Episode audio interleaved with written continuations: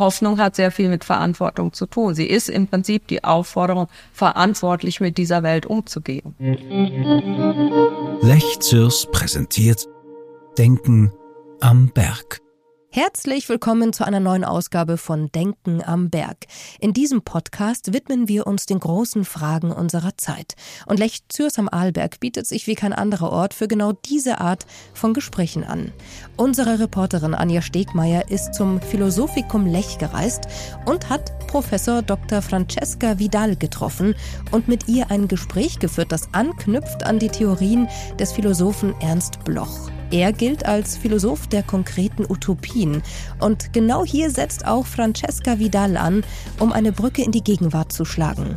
Für Francesca Vidal ist gerade in Zeiten wie diesen klar, wie notwendig es ist, utopisch zu denken. Bloch ist ja nicht umsonst der Philosoph gewesen, der auch in der Studentenbewegung von den Studenten sehr geliebt wurde ne? und äh, von dem sie sich viel erhofft hatten auch. Und ähm, ich äh, denke, dass ich bekomme das auch mit, dass viele engagierte ähm, junge Menschen, die sich in Fridays for Future ähm, orga organisiert haben oder da aktiv sind, dass die sich gerade für Bloch interessieren, weil Bloch hatte ein äh, hat ja gesagt, was wir brauchen, ist eben nicht diese Gedanken, äh, wie kann ich die Erde ausnutzen, was kann ich alles aus ihr wie ein Raubtier herausholen, sondern ich muss eine Allianz mit ihr eingehen. Und dieser Gedanke der Naturallianz, das war so seine Vorstellung, wie wir im Prinzip ähm, den Problemen auch ähm, entgegnen können.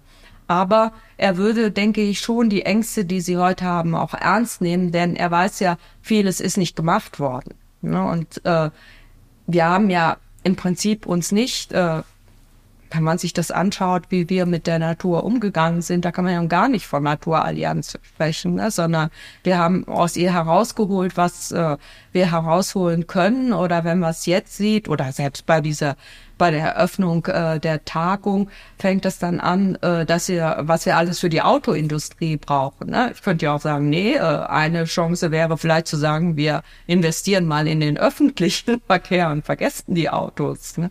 Und äh, das ist, denke ich, ähm, etwas, was man dann weiterentwickeln muss. Ne? Also er hat zu den aktuellen Problemen jetzt nichts mehr gesagt und er hatte auch im hohen Alter 90 konnte er nicht mehr so sehr auf Aktuelles eingehen, sondern hat dann geschöpft aus äh, seiner Vergangenheit und seinen Ideen natürlich. Daran anknüpfend ist dann diese Allianz ähm, in dem Sinne eine Utopie? Im Moment würde ich sie sogar als verlorene bezeichnen.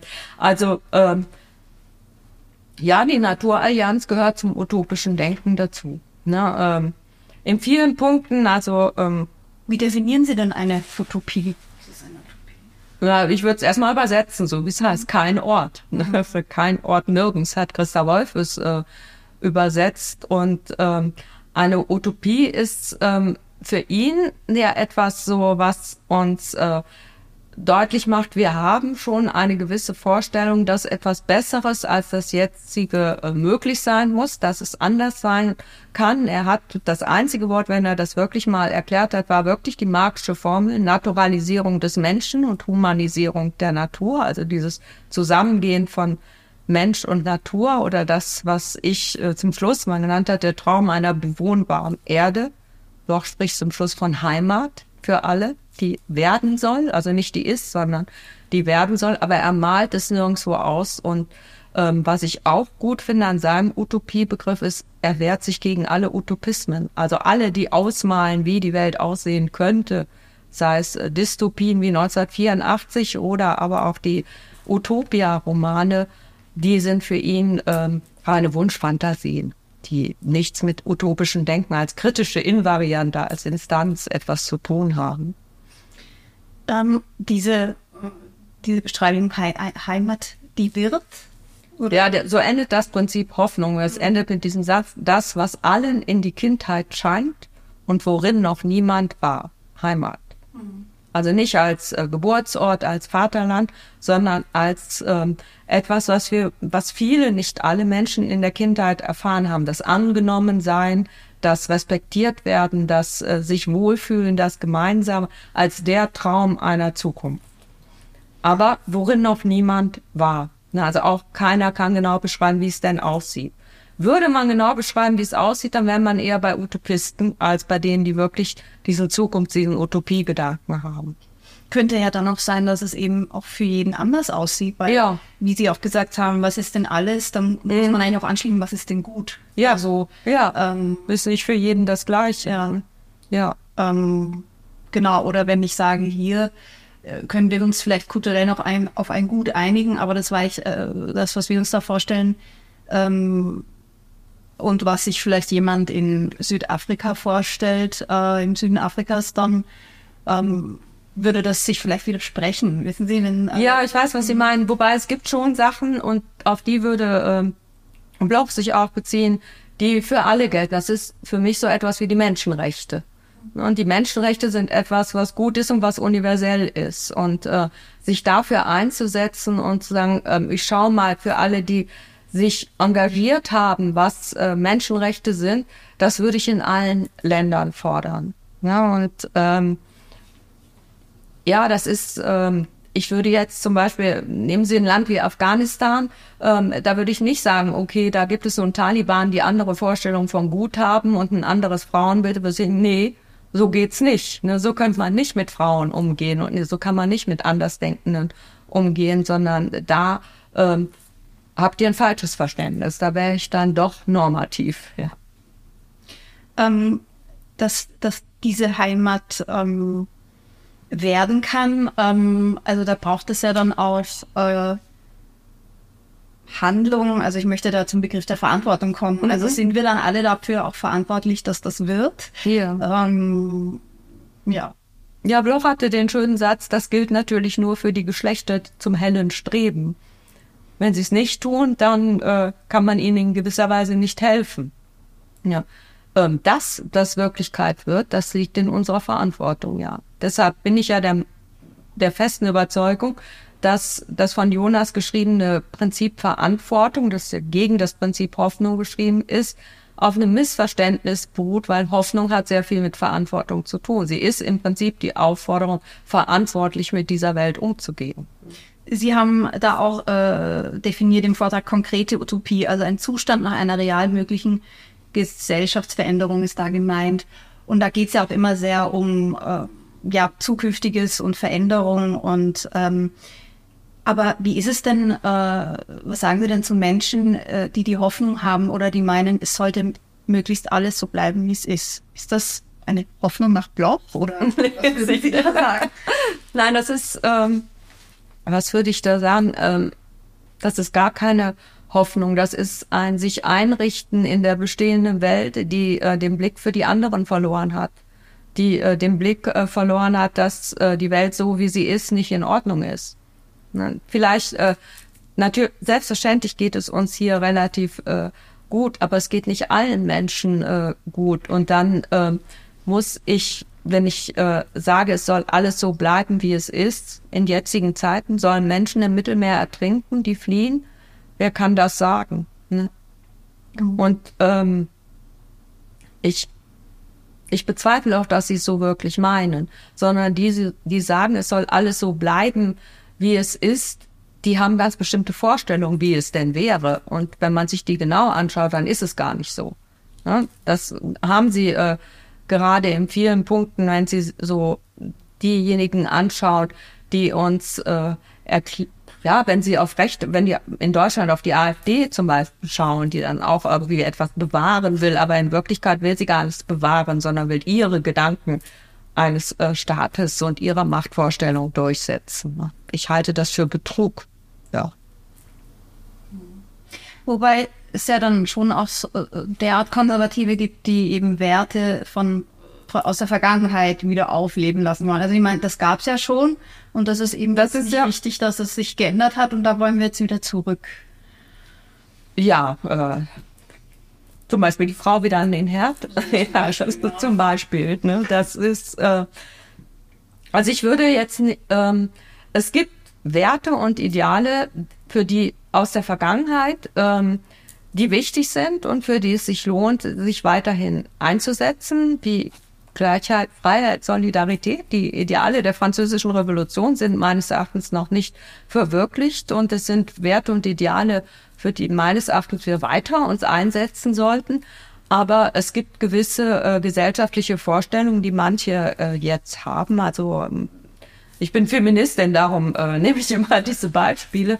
Ähm, die, die Vorstellung irgendwie hoch, ähm, plötzlich haben Frauen Rechte und nehmen damit Männern Chancen, also lasst uns wieder zurück zu einem alten Weltbild. Äh, das ähm, würde ich nicht als Utopie oder das würde ich eher als Dystopie sehen. Ne? Und das ist etwas, was im Prinzip nicht ähm, an das Beste anknüpft, an das Gute, sondern sich ja selber festsetzen will. Dem geht es ja wirklich nur ums persönliche Glück, um das, die persönliche Selbstbezogenheit und nicht um eine verbesserte Welt.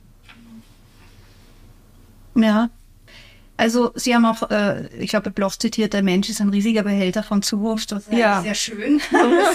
ähm, ich glaube, die meisten Menschen empfinden sich oft als Behälter voll von Vergangenheit, was ähm, vielleicht stimmt ja beides, ja. Ähm, ja, sicher ja. beides. Ne? Wir schleppen unsere äh, Vergangenheit mit, unsere Behälter von Zukunft. Wir erleben, also ich erlebe das auch, auf, ab einem gewissen Alter denke, das ist das, was ich vorhin meinte, Buche. Ich komme ja ins Schwitzen, wenn ich den Berg raufkraxeln muss, merke ich so, meine Zukunft wird weniger ne, mit zunehmendem Alter. Ich denke, das gehört alles zum Menschen dazu.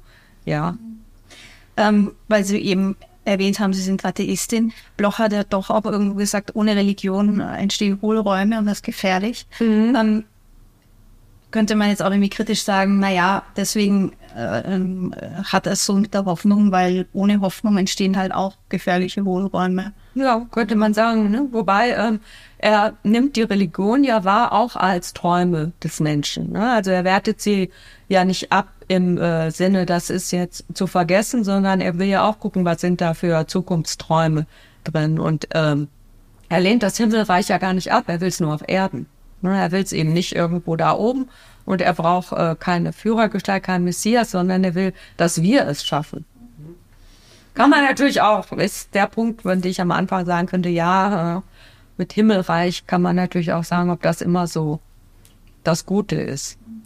Aber wie Sie vorhin da über die, diesen, diesen Ort der, der Heimat, der da mhm. noch entstehen oder entstehen soll, das klingt mir schon auch sehr nach diesem, ja, Himmelreich auf Erden. Mhm. Also, ähm, das, das, das, wofür, wofür ja die Christen ähm, auch verantwortlich wären, das äh, ja hier schon sich dafür einzusetzen. Ja. Und, ähm, und nicht auf Jenseits. Ja. Genau. Also ja. das ist schon schon sehr ähnlich. Ja, ja das wäre ja ähm, am ersten nee, nicht am ersten Tag, aber in diesem Forum hat äh, dieser Benediktinerpater es ja auch deutlich gesagt, ne, dass es im Grunde die Verantwortung der Christen ist, nicht für, äh, dass Menschen in einem Jenseits gut leben können, sondern dass sie natürlich das auch jetzt für diese Welt haben. Mhm. Also das wäre schon äh, sehr strebenswert, dass äh, Christen das bewusst wird. Ne? Und ähm, das ist ja im Prinzip das Traurige, dass manche, die sich Christen nennen, irgendwie sehr unchristlich agieren.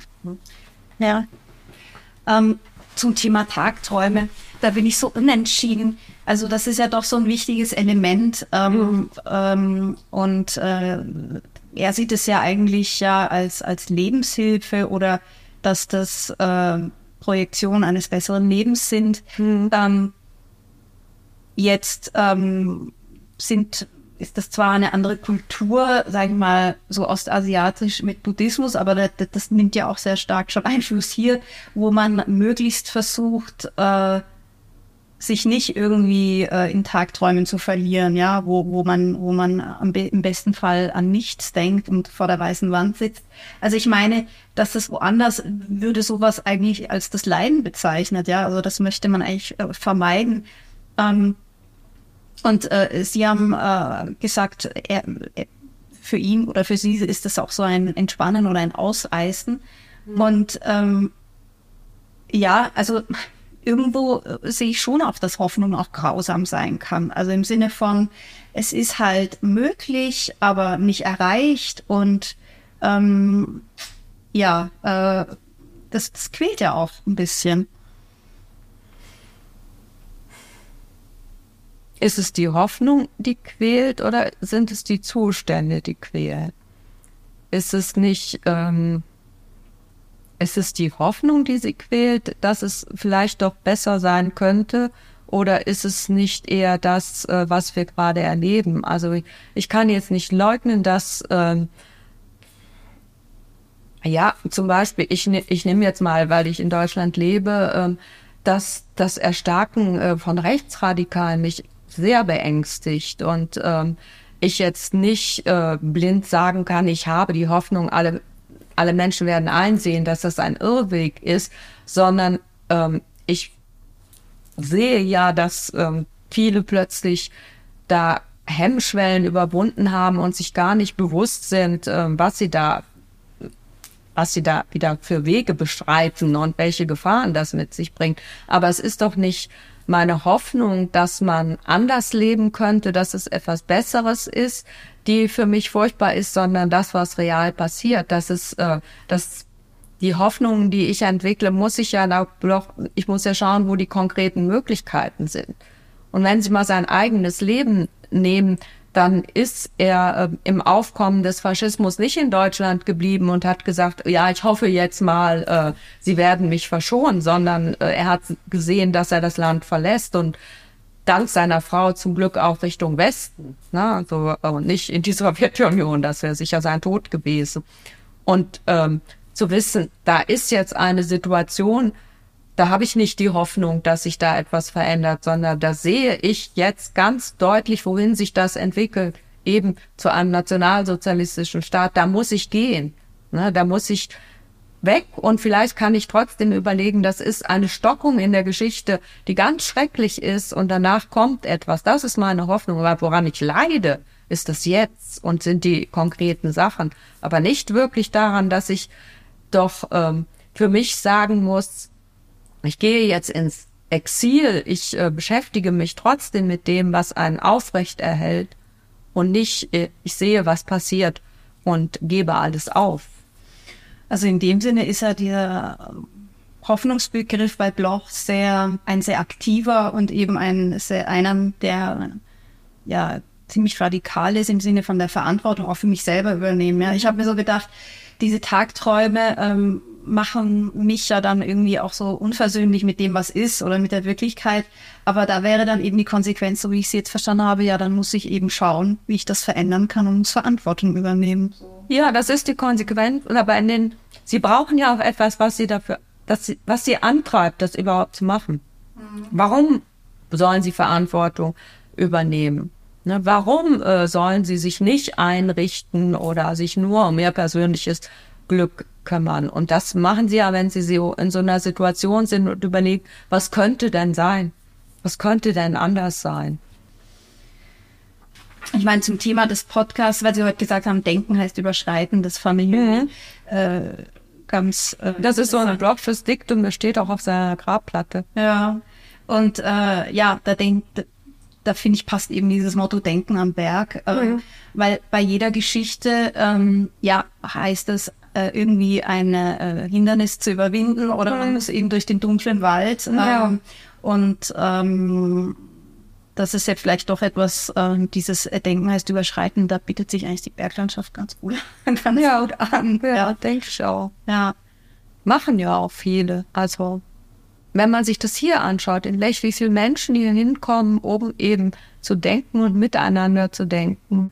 Also ich hatte das vorhin, als ich so zurückging und den, plötzlich, also ich war vor, ich war letzte Woche noch in Südfrankreich, ne? Also Sonne, Meer und plötzlich äh, diese Berge und so schön es da war, gibt es so ein Gefühl von von äh, Größe und Erhabenheit, die man spürt und ähm, ich denke, das ist wie in der ja, ein bisschen wie in der Kunst. Diese Berge haben so etwas Erhabenes, ne, das einem so auch dieses Gefühl gibt, das ist der Ort jetzt, äh, weiterzudenken, weiter zu überlegen. Das war Denken am Berg. Wenn Sie mögen, abonnieren Sie doch unseren Podcast-Kanal. Dann verpassen Sie auch ganz sicher keines der anregenden Gespräche über die großen Fragen unserer Zeit. Und wir freuen uns auch über Ihr Feedback. Hinterlassen Sie uns gerne Ihre Kommentare und geben Sie Denken am Berg doch auch einen Like auf der Plattform Ihrer Wahl. Vielen Dank fürs Zuhören.